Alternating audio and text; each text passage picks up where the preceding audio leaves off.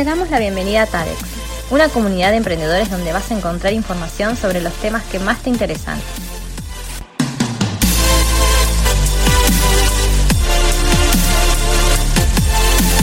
Escucha nuestro nuevo podcast y no dejes de seguirnos en nuestras redes.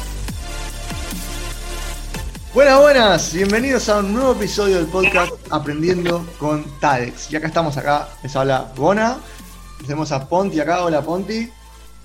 Hola, este, ¿cómo andan nuestros oyentes? ¿Todo bien? Todo bien por acá. Y Tati que nos va a presentar el tema de hoy. Hola, ¿cómo están? Buenas tardes a todos, o buenos días, buenas noches, dependiendo desde dónde nos estén escuchando. Esperamos que estén muy bien y que vengan disfrutando nuestros podcasts que se están volviendo cada día más interesantes. El día de hoy vamos a encarar un tema que nos concierne a todos. Vamos a tratar de darle respuesta a ciertos interrogantes muy frecuentes entre los emprendedores. Estos interrogantes que nos llevan a poner en duda si nuestro negocio es o no es competitivo. Quizás les ha pasado a varios de llegar a preguntarse, ¿será mi proyecto competitivo? ¿Cómo me doy cuenta si no lo es? Eh, ¿cómo puedo volverlo más competitivo?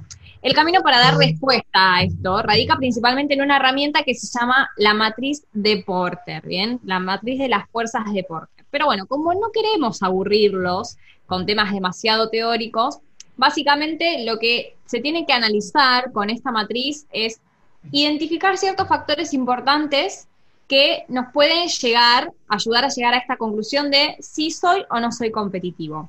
¿Cuáles son estos factores? ¿Cuáles son estas cinco fuerzas que vamos a tener que aprender a identificar? En primer lugar, tenemos lo que es la amenaza de los nuevos competidores, la amenaza de que ingresen en mi rubro nuevos competidores. En segundo lugar, tenemos el poder de negociación con nuestros proveedores. En tercer lugar, el poder de negociación con los compradores, es decir, quienes van a consumir nuestro producto, nuestros potenciales clientes. En cuarto lugar, la amenaza de ingresos sustitutos o eh, de productos secundarios, productos que sean similares al mío, que cumplan la misma función. Y por último, vamos a analizar lo que es la rivalidad de los competidores, es decir, mis competidores actuales.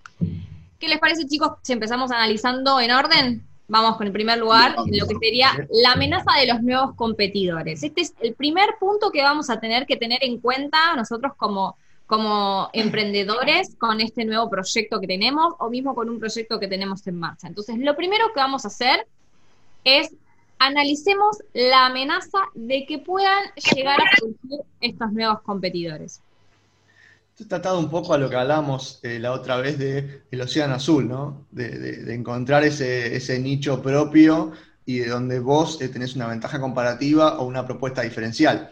Ahora, cuando vos encuentres este Océano Azul, en algún momento van a venir otros barquitos a navegar ahí, ¿no? Van a venir otros a querer vender ahí también y puede convertirse, tarde o temprano, en un océano rojo nuevamente. Entonces esto de mantenerse siempre diferenciándose, siempre buscar propuestas diferentes, siempre generando experiencias mejores, es parte de esto, de no sentirte amenazado ante nuevos competidores porque vos siempre estás renovándote y ofreciendo cosas diferentes y, nuevas, ¿no? Creo que viene un poco por ese lado. Sí, y aparte otra cosa que es muy importante en este punto de vista, cuando yo tengo que llegar a diferenciar eh, qué tan probable es que surja un competidor, alguien que esté a la par mío. Entonces, me parece que un tema que tenemos que tener muy en cuenta en este punto es las barreras de entrada a mi rubro.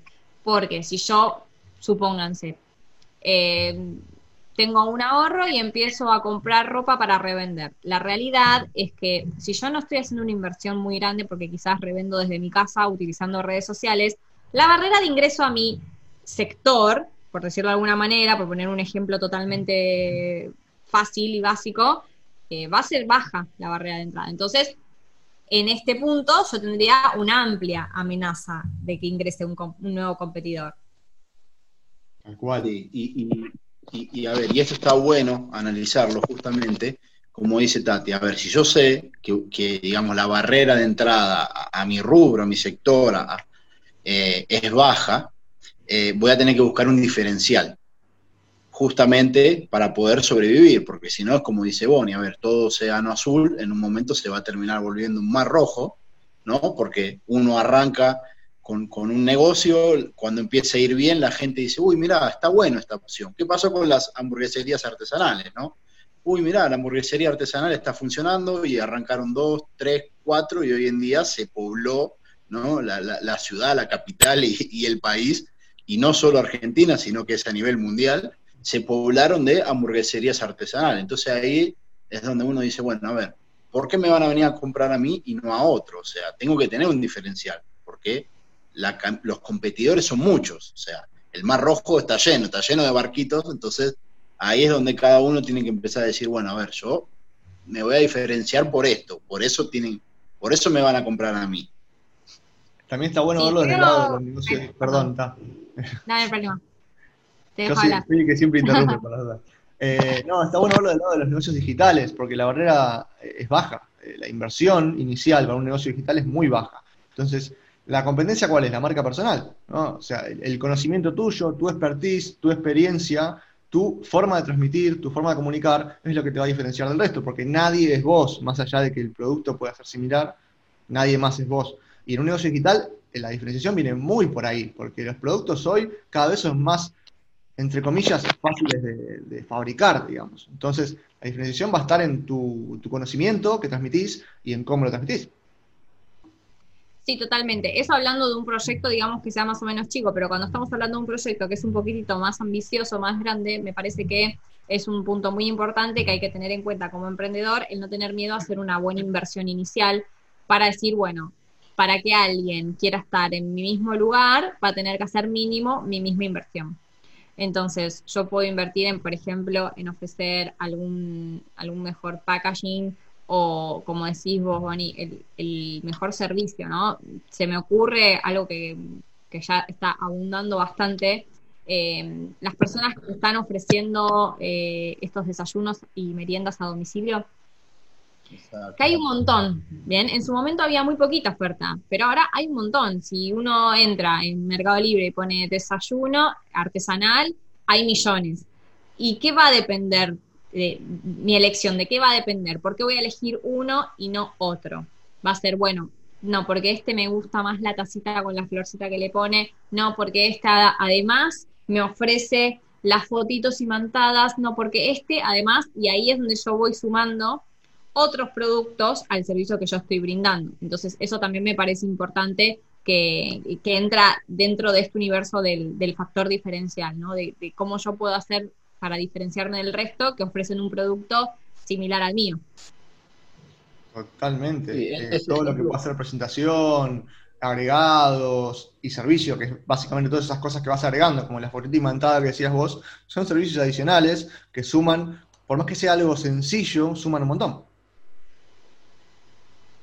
Sí, otro de, los ejemplos, Tati, por ejemplo, que, vi mucho, que, que digamos comenzó ahora con este tema también de la pandemia, es la reventa de vinos. O sea, mucha gente lo que empezó a hacer fue a comprar por mayor y revender redes sociales, inversión baja, no necesitas una inversión gigantesca y reventa de vinos.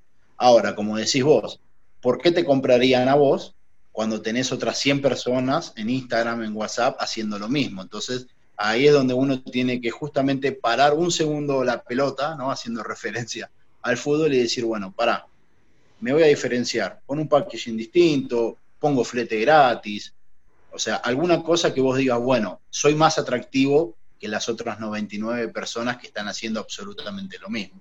E, e, es, es, importante, ¿no? Analizar este punto. Sí, ya de por sí, si me parece que, ya de por sí, si yo veo que hay muchas personas que se están dedicando a lo mismo, es porque hay algo en ese rubro, hay algo en ese sector que empezó a ser atractivo. Entonces no está mal querer dedicarse también, pero hay que saber que si uno va a ingresar, va a tener que saber diferenciarse del resto. Entonces, dentro de esto, eh, me parece que es algo clave que uno va a tener que, que analizar, porque quizás alguien que nos escucha dice, ay, yo justo quería ponerme a hacer desayunos artesanales, pero ahora que los escuché decir que hay un montón de ofertas, no. A ver, la realidad es que eh, muchos locales, mismo yendo al ejemplo de, de, Palermo, ¿no? No van a dejar de abrir bares porque hay 10 bares por cuadra. No, todo lo contrario. ¿Por qué? Porque ahí se concentra cierta demanda que necesita ser satisfecha. Y la realidad es que los consumidores cada vez presentan gustos más variados, más diferentes. A ver, hay gustos para todo. Eso se sabe. Entonces, uno nunca sabe cuándo se va a lanzar un producto o un bar que te ofrezca cierta carta que se diferencia en dos cositas de la otra, pero quizás eso hace que el cliente te elija a vos y no lo elija al otro. Me parece otro punto también importante dentro de esto que, eh, pasando al, próximo a analizar, para no colgarnos tanto con, la amenaza de, los nuevos competidores, es el poder de negociación con los proveedores que nosotros tenemos que tener. Y en este punto eh, me parece importante eh, que sepamos diferenciar qué es lo que yo necesito para la obtención de mi producto. O sea, si es algo que yo, como dijimos antes, que yo compro para revender, en ese caso yo tengo un proveedor que me está ofreciendo directamente el producto al cual yo le, puedo agregar algún packaging un poquito más lindo, le puedo hacer, no sé, le puedo agregar una estampa a la tela o compro unas bandejas para desayuno y quizás las pinto y las revendo eh, con este valor agregado, o quizás simplemente agarro el producto así como está y soy un pase de manos, que tampoco está mal, cada uno lo, maneja como quiere. Ahora, ¿qué pasa cuando mi producto requiere cierta elaboración y yo ya voy a necesitar eh, una mayor variedad de proveedores, ¿no? Proveedores con los cuales, si no cuento en tiempo y forma, se va a ver comprometido eh, mi, producción y mismo mi compromiso para con mis clientes. Entonces, ¿qué es importante analizar en el poder de negociación con los proveedores? Los chicos me dirán, a ver si, si les parece eh, que, hay algo más, que les parece que haya que analizar, pero lo importante acá es saber si yo cuento con un gran universo, con una gran carta de proveedores que pueden llegar a brindarme esa materia prima que yo necesito para llegar a obtener mi producto, que en ese caso el poder de negociación lo tendría yo, yo emprendedor, yo dueño, dueña de mi proyecto, de mi, de mi tiendita, de lo que fuere. ¿Por qué? Porque si yo le compro a Pepe y Pepe mañana me sube los precios, pero yo tengo 15 proveedores más que ofrecen lo mismo que Pepe y me están bajando 3 pesos por unidad, supónganse, eh, yo voy a ir a comprarle al que me convenga a nivel costos, porque me va a convenir. En ese caso, el poder de negociación lo tengo yo. Ahora, ¿qué pasa cuando la materia prima que yo necesito o el producto que yo necesito es tan exclusivo que solo hay un proveedor? ¿Qué pasa en este caso? El poder de negociación lo va a tener el proveedor. ¿Por qué? Porque ya sea, no importa los términos y condiciones que ponga, yo me voy a tener que adaptar, porque sé que sin eso no voy a poder obtener mi producto. Es así, y ahí me gustaría hablar con otro tema eh, que, sin querer adelantarme a lo que viene después, pero es importante tener en cuenta con la negociación con los proveedores los plazos de pago, y esto genera eh, que la cadena de pago esté, digamos, a nuestro favor y no en nuestra contra. Quiero decir con esto, que si eh, los proveedores a mí me dan 30 eh, días de pago, pero yo le doy a mis clientes 60, yo hay 30 días que no estoy cubierto. Entonces es un desfasaje para mí en el que yo no tengo ingreso de plata, no tengo ingreso de dinero, este, pero sí tengo que pagar. Entonces, eso también es un poder de negociación que tenemos que tener.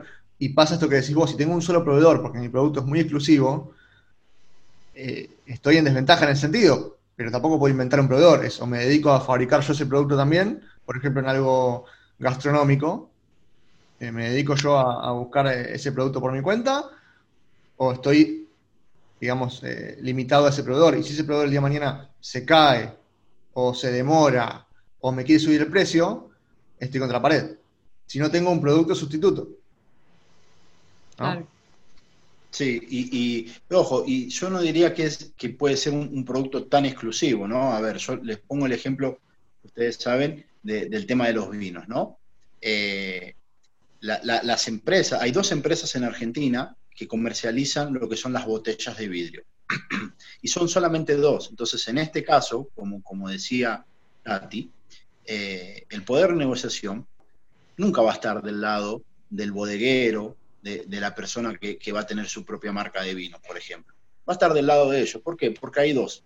Entonces, eh, costos no le puedes pelear, poco y nada, siempre va solo en grandes cantidades, si no difícilmente vos puedas pelear costos. Entonces, eh, eh, y tiempo, como dicen ustedes.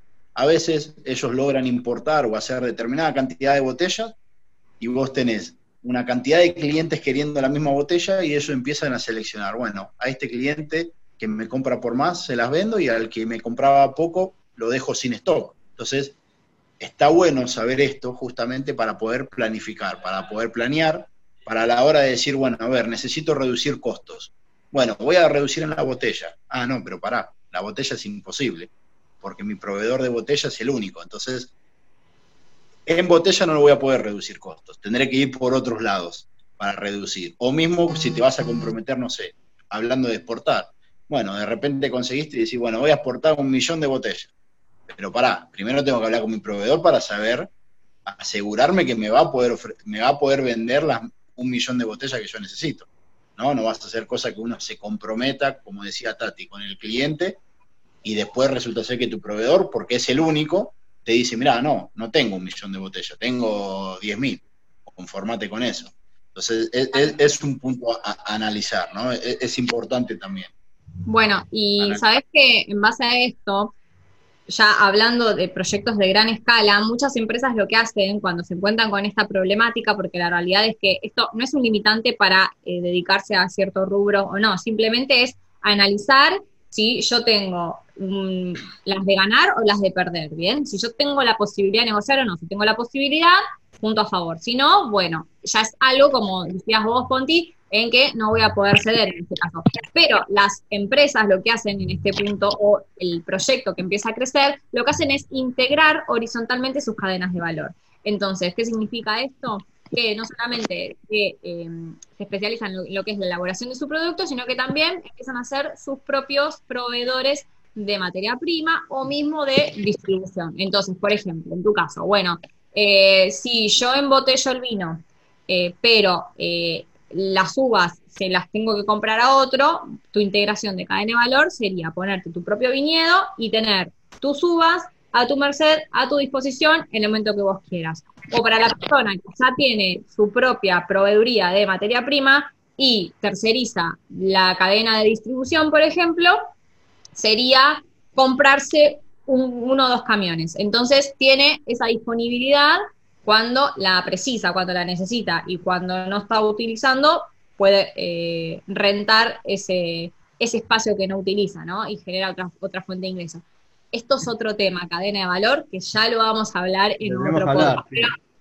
Pero, me pareció un tema súper importante porque justo se me vino a la, mente con esto que, me dijiste con el tema de las botellas y me pareció importante mencionar esto de la integración de las cadenas de valor. En el próximo punto que también eh, ya me dejaron el entre es el poder de negociación con los clientes. Eh, este es uno de los puntos que me parece más importante porque acá vamos a tener como un poco más de eh, un poco más de flexibilidad, el, ver si puedo negociar o no. Em, en, este punto lo que yo tengo que analizar es, primero, si yo tengo la posibilidad de satisfacer las exigencias de mis clientes para evitar que ellos me terminen reemplazando con un producto sustituto, como estuvimos mencionando antes, ¿no? El, decir, bueno, a ver, eh, quizás no es el mismo producto, como decían, bueno, cerveza artesanal. Eh, no toman la que hago yo, pero toman la que eh, vende el, el, bar de enfrente. ¿Por qué? ¿Qué tiene mejor que la mía? ¿Es precio? ¿Es calidad? ¿Es sabor? Son simplemente gustos. Entonces, acá es importante que analicemos eh, el ingreso de los productos sustitutos, la existencia de los productos sustitutos. Y me parece que también está muy bueno relacionar este punto, ustedes me dirán a ver si concuerdan o no, eh, con dentro de los motivos de fracaso que hablamos en el último podcast, eh, cuando hablamos de no poner al cliente en el primer lugar. Sí, totalmente. Me, trae un, ejemplo, digamos, esto de tener es como tener diferentes gamas de productos para adecuarse a los clientes eh, según, según sus necesidades o, deseos, ¿no? Y un ejemplo son, digamos, las grandes marcas de gaseosas, no vamos a estar nombrando. Las grandes marcas de gaseosas tienen siempre su segunda y tercera gama inclusive de gaseosas, ¿no? Está la, la grosa, la roja, bueno, y después están otra intermedia y otra baratita, porque son ellos mismos los que producen y, cambiarán algo en la fórmula o lo que sea, pero son precios muy diferentes de una a otra. Entonces, cubrís una gama muy alta de clientes, los premium, los intermedios y los más bajos. Esa es una buena forma de, con tu mismo producto, inclusive variando pequeñas cosas, y es un servicio de consultoría también, o sea, varias diferentes cosas y tenés eh, productos para atacar diferentes eh, gamas de clientes. Sí, y también eh, es algo eh, a destacar en este punto, eh, qué tan diversa es mi cartera de clientes, ¿no? Porque si yo cuento con un producto que tiene productos sustitutos, pero yo tengo una cartera de clientes muy diversa, muy variada, muy amplia, quizás no me representa em, una cifra significativa el perder algún cliente, ¿bien?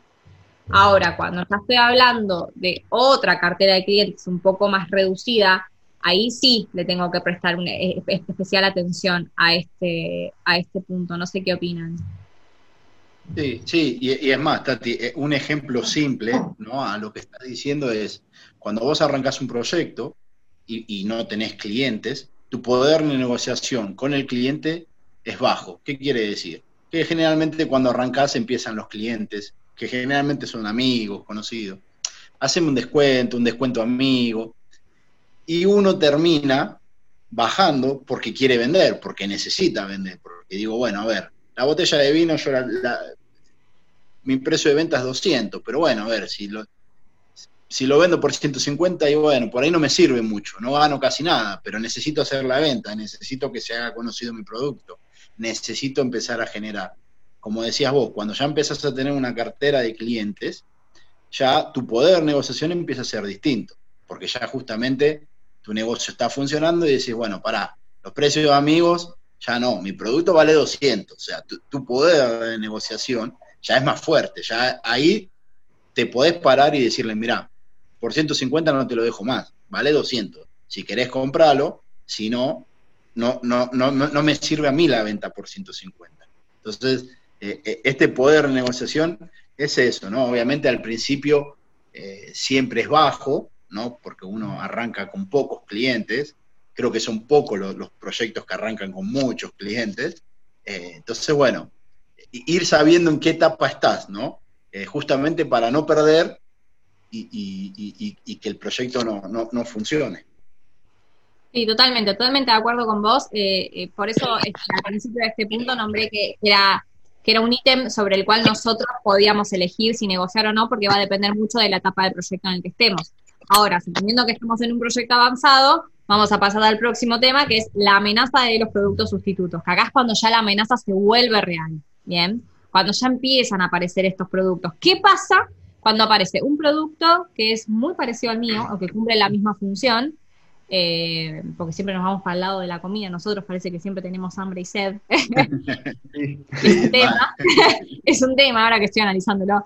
Eh, y cuando esta amenaza ya se hace real eh, y vemos que ofrecen algo parecido que, tiene, que me mejora en, precio o que me mejora en calidad, ahí es cuando yo tengo que empezar a pensar si poseo algún factor diferencial, si puedo llegar a obtener algún tipo de ventaja en referencia a mis costos, porque también cuando uno eh, adquiere cierta experiencia en el rubro puede llegar a tener algún tipo de, mejora en los costos con los proveedores, por ejemplo, cuando yo compro en gran cantidad, eh, quizás yo consigo un precio que el que recién está ingresando al sector no lo va a conseguir. Eh, y yo poseo una inversión de capital grande, entonces son todas, todos ítems que yo tengo que evaluar a la hora de decir, bueno, ¿en qué me diferencio yo del resto por el cual tendría que temerle o no a la aparición de este producto sustituto? Y, y ta, déjame agregar algo que es creo que importantísimo, que la guerra de precios en productos no funciona, no sirve, nadie gana, porque por más que vos digas, bueno, como decías vos, el bar de enfrente está vendiendo la cerveza y me está sacando clientes, entonces yo voy a bajar el precio de la mía para ganarle a él. La realidad es que él también puede ser que pueda bajar su precio y va a terminar en una guerra donde en realidad los dos van a perder y quien gana en este caso sería el consumidor, ¿no? Porque obviamente va a tener cerveza casi al costo. Eh, y es importantísimo, la guerra de precios no sirve, no le funciona a nadie. Hay que buscar diferenciarse con algo que el otro no te lo pueda copiar tan fácil, que, el otro diga la famosa, qué sé yo, fórmula secreta de, Coca-Cola, o, a ver, las hamburgueserías, tenés hamburgueserías que se especializan en salsa. Y, es, y no es tan fácil copiar una salsa, porque vos tendrías que saber cómo la está haciendo él. Entonces, esos diferenciales eh, hay que, hay que apuntar a eso, no, no, apuntemos a los precios, o sea, no, vayamos por la fácil, que es bueno, me peleo por precio, entonces te lo bajo más y te saco a tus clientes. Porque en realidad vos estás, al bajar tus precios ganas menos. sí, me parece que sí, que es algo súper importante lo que estabas mencionando porque eh, es clave que los emprendedores de este podcast se lleven de que jamás hay que bajar la calidad del producto que tu producto lo tenés que valorar así como es. Que, dentro de cuando aparecen estos productos sustitutos, eh, Ponti dijo, jamás bajar la calidad ni tampoco irse a lo que es la guerra de precios, ¿no? Que porque si gano uno o dos pesos más por mi producto, y yo digo que, en, este, en este punto me parece que juega un papel clave el tema del marketing. Sí. El cómo promocionar. Ahí eh, hay, hay, varios temas, ¿no? Pero para, para, redondearlo y no, no, irme por las ramas. Eh, por ejemplo, un ejemplo claro para mí, al menos, es eh, vos tenés una marca de celulares muy grande, vamos a nombrar la posibilidad, es Apple, ¿no? Tenés el iPhone. Y salió en su momento a competir fuerte Huawei, ¿no? Con un celular muy, muy similar, con funcionalidades muy similares, a un precio mucho más bajo. ¿Eso afectó a Apple? No. Hicieron campañas de marketing tremendas, sacaron el iPhone X no sé cuánto, que la rompe toda, y Huawei quedó ahí no es que quedó mal, no es que le va mal, pero no, no salió a competir con iPhone. No salió a competir con iPhone. O sea, es una segunda gama después. iPhone siguió ahí arriba. Salió a competir con. ¿Por qué? Porque el iPhone, sea mejor o no, porque yo de celulares no sé nada, sea mejor o no, iPhone es iPhone. O sea, hay una cuestión social o de estatus de tener un iPhone. Eso es representación de marca, eso es branding, eso es marketing. O sea, no importa si el celular en sí, el aparato es mejor o no. Ellos salieron a hacer una campaña de marketing muy diferente cuando sacó el, iPod, para tener el MP3, digamos, sería, para tener las canciones, el, mensaje de, Steve Jobs fue mil canciones en tu bolsillo. Que es una cuestión emocional, es una cuestión social, no es una cuestión de eh, si el aparato funciona bien o no. Entonces, lo vendés al precio que querés, porque vos no tenés nunca que bajar el precio y bajar la calidad, vos tenés que subir la calidad y subir el precio. Siempre. clave, clave. Totalmente, totalmente de acuerdo, clave. Y esto es algo que me parece que debe ser de, las cosas más importantes que, nombramos en este podcast, pero nunca hay que bajar la calidad de nuestro producto y siempre hay que saber buscar la vía para diferenciarnos. Eh, y bueno, ya que tomo el ejemplo este que estabas nombrando de, Apple con, Huawei, eh, vamos a pasar al último punto, que es lo que es la rivalidad entre los competidores. ¿Y en qué diferencia este punto al primero que nombramos? Es que en el primero yo analizo que la potencialidad de que aparezcan competidores nuevos. Y en este punto yo analizo mi competencia actual, ¿bien? Es decir, eh, quiénes son las empresas con las que yo estoy compitiendo directamente, aquellas con las que yo estoy compartiendo mercado, ¿bien? ¿Quiénes son? ¿Qué hacen? ¿Qué ofrecen? ¿Y qué ofrezco yo de diferente para que elijan mi producto sobre el de ellos? ¿Cómo analizo esto? O sea, ¿qué es importante evaluar acá? También es importante para mí, como un mensaje para que quedes, que no, no confiarte y pensar que no van a surgir nuevos eh, competidores o que no van a poder, eh, si vos mejorás tu producto o algo, que no van a poder volver a competirte esos competidores que ya están, digamos. Siempre tenés que estar atento a qué están haciendo, ¿no? Y, justamente eh, ver qué están haciendo diferente a vos y qué no están haciendo. Porque para mí lo que no están haciendo puede ser una oportunidad. Sí, mal, bueno, a ver. perdón. Perdón, Tati, y mismo Bonnie lo que están haciendo también puede, servir, ¿no? Para, decir, bueno, a ver, yo por ahí pensé que este camino no iba a funcionar, pero veo que mi competencia, mis competidores, están yendo por ahí. Entonces, hay que estar mirándolos. O sea, no hay que tomarlo, no hay que tomarlo como un enemigo, ¿no? Hay que mirarlo, hay que saber qué está haciendo, para dónde quiere ir, como para también te puede servir de ayuda si vas por ese camino o no, por ejemplo. Incluso un competidor puede ser un aliado el día de mañana, ¿eh? ojo que no. Quita que no. De hecho, a ver, nombrábamos empresas que, decís, las, dos embotelladoras que hay en el país y lo que sea. Eh, esas empresas, al ser dos, tres, se dividen el mercado como quieren, son aliadas, son competidoras para afuera, pero son aliadas para adentro. Eso, las de telefonía, las empresas de telefonía, o de internet, o de cable. Que comparten antenas, sí. Claro, o sea, eso es, son aliados. Para afuera son una marca distinta, pero son aliados. Sí, la, realidad es que este análisis va a depender también mucho del rubro en el que estemos hablando. Y esto de la rivalidad entre los competidores actuales en sí, lo que nos va a condicionar es desde el punto de vista que pueda llegar a saturarse el mercado. Si hay muchas, muchas empresas que están ofreciendo lo mismo, entonces yo ahí sí voy a tener que evaluar cambiar mi estrategia y ya veré, depende cuál sea mi producto, si la estrategia es eh, por la vía de los costos o como decimos antes, si es por la vía de la diferenciación, que si yo tengo un buen producto me parece que es la, estrategia que, que, más va a aplicar. Entonces, es importante que cuando yo estoy ingresando a un mercado que sé que hay mucha competencia, lo que tengo que tener en claro es saber cómo diferenciarme. Totalmente, siempre hay que diferenciarse. Así que bueno, eh, algo más que quieran eh, aportar de este punto, porque ya estamos dentro del último minuto del podcast. Entonces, lo que quiero me parece que este tema amerita un, webinar eh, con, presentación, con algo visual, para que la gente le pueda quedar más claro el mapa y poder ir tomando cada punto e incluso hacerse alguna matriz ellos y analizarla. Para mí esto amerita que, lo, que lo hagamos visual, porque es un lindo tema y es, es clave, te digo, tenerlo en cuenta con todo lo que venimos hablando, ¿no? Sí, sí, es un tema súper interesante y da para rato, sí, da para rato. Y agregar ejemplos en el webinar, justamente para ayudar ahí a, los emprendedores eh, a, que no se mareen, a que no se asusten hasta con la palabra, ¿no? Matriz de Porter, sino que, se amiguen, que lo tomen como algo simple, como dijimos eh, justamente eh, cuando decíamos de analizar, ¿no? hacer el plan de negocios, que, no tiene que ser todo muy, muy universitario, muy, no, ni hablar, Una hoja.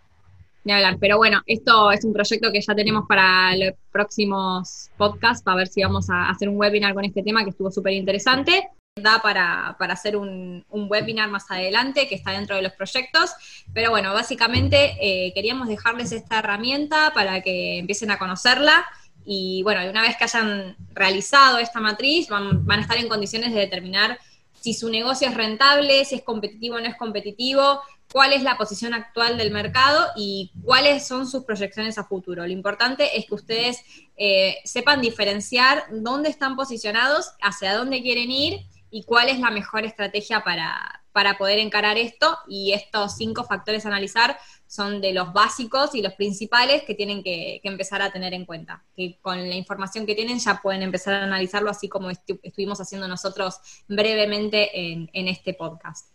Así que bueno, esperamos que, les haya resultado interesante este nuevo tema y no se preocupen que, vamos a, explayarnos mucho más sobre esto mismo, sobre cadena de valor como estuvimos hablando. Así que bueno, muchas gracias Bonnie, muchas gracias Ponti, como siempre un placer. Y nos vemos en el próximo. Sí, ¿Cómo? Y recuerden, no bajen su precio. No bajen su precio, no bajen su calidad nunca. Eh, luchen por su producto que seguramente es muy bueno. Así que bueno, muchas gracias chicos y bueno, nos vemos en el próximo eh, podcast de Aprendiendo con TADEX. Un beso grande. Que tengan tarde. Chao, chao.